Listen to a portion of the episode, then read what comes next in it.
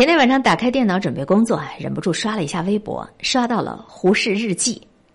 七月四号，打开这本日记，也为了督促自己下个学期多下些苦功，先要读完手边的莎士比亚的《亨利八世》。七月十三号打牌，七月十四号打牌，七月十五号打牌，七月十六号，胡适之啊，胡适之，你怎么能如此堕落？先前定下的学习计划你都忘了吗？子曰：“五日三省吾身。”嗯，不能再这样下去了。七月十七号打牌，七月十八号打牌，我当时就乐出声了。这大师也拖延症啊！查了半天才发现，那句懊恼的“你怎么能如此堕落”是网友逗乐来着，根据大师生活迹象模仿表述的。回过头准备继续干活，一看时间。都已经下一点了，啊，还是明天再说吧。我时常都在想这样一个问题：我至今也没有走上人生的巅峰，大概就是因为我得了拖延症的晚期不治之症。你是吗？你有没有过相似的经历啊？比如说，你打开英文书准备读三章，刚坐下想泡杯咖啡，泡咖啡的这会儿功夫刷了会儿微博，看到了喜欢的综艺节目更新了，哎，不由自主点开看起来了。转眼就已经十二点多了，书一个字儿都没读，然后懊悔不堪的去睡觉，明天起来却依旧如此。离项目答辩还有四个月，放心的玩儿；还有两个月，慢慢来；还有两个星期，哎，有点小焦虑；还有两天，抓狂，东拼西凑，潦草的写完。励志，夏天到来之前要每天锻炼一小时，要瘦掉二十斤。做好了计划表，下载了运动软件，买好了瑜伽垫儿。结果夏天都快过完了，这软件用过三次，那瑜伽垫儿还是新的呢，那体重呢还在原地打转转。于是再次下定决心，再次下定决心，冬天到来之前再瘦成一道闪电。中国社科院有一项调查显示，目前中国有百分之八十的大学生和百分之八十六的职场人都患有拖延症。百分之五十的人不到最后一刻绝对不开始工作，百分之十三的人如果没有人催是不能完成工作。书柜里的《资本论》都落灰了，还只会刷朋友圈十分钟看懂经济学，装满了哈佛公开课的硬盘都被塞到了箱子底下。那电视连续剧《欢乐颂》已经看完全集了，下载了各类时间管理的 APP，用了三天就永远躺手机里了。在拖延症这件事情上。人往往比他自己能想到的底线还要烂。刚刚还在准备工作，反应过来都已经平躺在床上了。能感受一下这种要求和能力差太多导致的片刻绝望吗？这就是越拖延越沮丧，越沮丧变绝望。你呢？你也有这样的拖延症吗？正在与各位分享阅读到的这一篇文章，来自卓见公众号上的推送。百分之九十九点九九的人。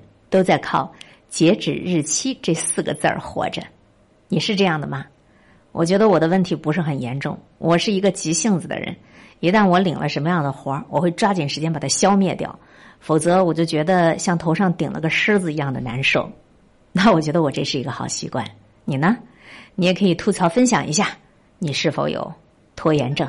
百分之九十九点九九的拖延都是为了逃避。简诺克在拖延心理学中说，拖延从根本上来说不是一个时间管理的问题，也不是道德问题，它是一个非常复杂的心理问题。从心理学角度来讲啊，过于关注自己一时的情绪，这是不懂得推迟满足感的一种表现。就像小孩子想要一个玩具，就非得要马上得到不可一样，这样的做法就会大大削弱一个人的自制力。比如说，你觉得自己不开心了，你得放松一下，上上网，感觉有点小困乏、小累。哎呀，我先看一集剧，我先打个游戏休息一下。这样因为不自制而导致的拖延，更容易把我们拉进一个焦虑怪圈儿。你一边制定着完美的计划，下定决心要好好完成，一边你又玩着手机，一边心里又想着：啊，这次我得早点开始。哎呀，我得马上开始了。然后你这个焦虑就开始加重，你的压力也逐渐加重，可你又继续埋头玩手机。之后，你回顾自己所浪费的时间，陷入到已经没办法挽回的焦虑和矛盾中了。你总是一边管不住自己，一边还嫌自己不够努力、不够好。心理学实验表明，从长期角度来讲，满足自己一时的情绪需求，它会降低一个人的自我满足感和幸福感。想想因为玩乐休闲而拖延了工作之后自己的负罪感和焦虑感，就知道了。还有一些人，面对那些需要极大脑力付出或者有创造性想法的任务的时候，思路堵塞，拖延就会发生。他们往往想法多变，为了追求完美而拖延。比如被称为拖延历史上一颗闪亮的明珠的导演王家卫，他那部电影《春光乍泄》是拍了又拍，让演员都忍无可忍，一度从阿根廷返回香港。他的那部电影《重庆森林》拍摄的时候，王家卫几个月拿不出一个剧本，害得一群演员每天眼巴巴的等米下锅。还有他那部电影《一代宗师》，前后筹备了十三年，拍摄又历经了三年，被笑称为是一代失踪。但是大多数人的拖延，并不是因为苦思冥想追求完美，恰恰相反，他们往往喜欢拖延那些需要集中精力、深度思考的事情，而选择容易的、不需要思考的任务去做。如果你这辈子都在做没有挑战的事情，那你就成了平庸的大多数了。仔细想想啊，咱们身边有多少人都在靠截止日期这四个字儿活着？上大学的时候，学校里流传一种说法。我校同学每天学习十八个小时，每周学习七天，每学期学习一周。那个时候的我啊，为了推迟写论文，可以刷一条一整天的微博，甚至把宿舍卫生打扫了，或者约着同学以备考期间补充营养的名义，一起出去胡吃海塞。然后呢，在论文截止日期的前一天，跑到自习室去搞通宵，在最后一分钟以八百米冲刺的速度跑到老师办公室，把作业给交上去。我甚至还总结出了一套拖延哲学，就说在截止日期前三个小时可以开始酝酿，前两个小时往往都是思如泉涌、效率最高，而在这之前的时间完全可以用来干点其他的事情，这才是对时间最高效的利用。直到毕业以后啊，我有三次坐高铁都因为赶最后一分钟被拦下了，有两次项目报告赶在最后一天出，质量差，被老板骂得狗血淋头的。还有无数次快要出门才收拾行李，所以不是落了钥匙就是丢了钱包，而且早年因为拖延症而导致的长期熬夜，让我开始面色枯黄，甚至开始掉头发。这时候我才发现，我那什么狗屁拖延哲学，简直是一一本正经的胡说八道。可怕的是，拖延癌症到了晚期你还不自知，还在为自己找一个完美的理由。你说人生当中的很多的事情啊。很多的事情，它真的不是以你的个人意志为转移的，它也不是说你想怎样就怎样的。错过了，它就是错过了。好多的事情，它不会告诉你哪一天截止。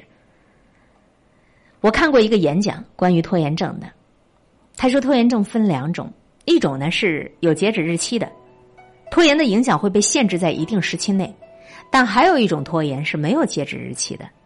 这种长时期的拖延更不容易被人察觉，也更少被人谈论到。它在无声无息当中折磨着你，这就是大部分人为什么会患有抑郁症，这也是一个根源。行为经济学当中有一个概念叫做“未来折扣”，就是指当一件事情离完成还剩下很多时间，那么这件事情看上去好像它就没有实际上那么重要。是的，这生命里的很多事情，它都没有立竿见影的效果。这些事情开始就没有截止日期，直到你全情投入，直到你全情投入，它才会有一点点的起色，看到一点点的进展。而我们很多人都只愿意做速成的事，而不去做对未来很重要的事。哪怕你知道立刻去做这件事情看起来没有成效的事情，十年以后可以帮助你走上人生巅峰，你也会拖延着。最终没有成为那个你想要成为的自己。你的一个想法，有一千个人想到了，但是有一百个人准备做，往往只有一个人最后做了。这其中或许是因为缺乏勇气，或许是缺乏条件，或许仅仅是因为你拖延。有时候晚一步，你就会输一场战争；晚一步，你就会错过一个时代。如果说工作拖延还可以挽救，情感的拖延却可能造成一辈子都没办法弥补的遗憾。微博上有一个话题：你曾经因为拖延错过了什么？那个回答五花八门的，有一个回答让我印象特别深刻。记得去年这个时候，每次他叫我去做点什么事儿，我都说等一会儿，等一会儿。随着时间的推移，这样的次数也越来越多，而我最终也错过了他。看过类似的情感，你往往知道，有些东西是等不得的。父母在世的时候，儿女都很忙。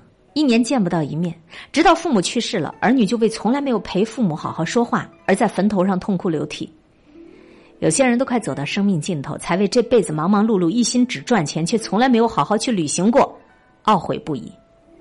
你一直在拖延的，其实是你内心一直想去做的事儿啊。而那些安好的年岁里，你究竟都干了些什么呢？一个人回顾他这一辈子，他只会后悔，他没做过什么。生命的尽头，你却发现那些重要的事儿都被你给搁浅下来了。人生几何，去日良多呀！曾经有人按照如果可以活到八十岁，就把人生画成无数个小方格，每过完一天就涂掉一个，涂掉一个格格，你就少一格。我们真的是需要好好看看我们这个生命日历，好好想一想，我们真正在拖延的是什么？有什么事情？是那个追求更好的自己想要去做的。如果要做，为什么一定是明天，而不是今天？不是现在，不是立刻，不是马上？希望你不是为了拖延手边的工作才来听我为你播读这篇文章的。早一点，再早一点，不要等明天。从今天起，从当下开始，就做一个幸福的人吧。